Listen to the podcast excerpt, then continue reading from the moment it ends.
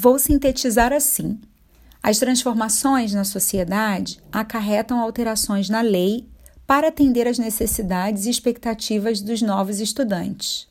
Uma base nacional comum curricular foi criada para garanti-las em território nacional. Podemos citar as mudanças na carga horária, de 800 para 1.000 horas anuais, na adoção de uma base comum curricular e na escolha dos itinerários formativos. Nesse cenário, nasce o novo ensino médio como espaço de operacionalização dessas transformações.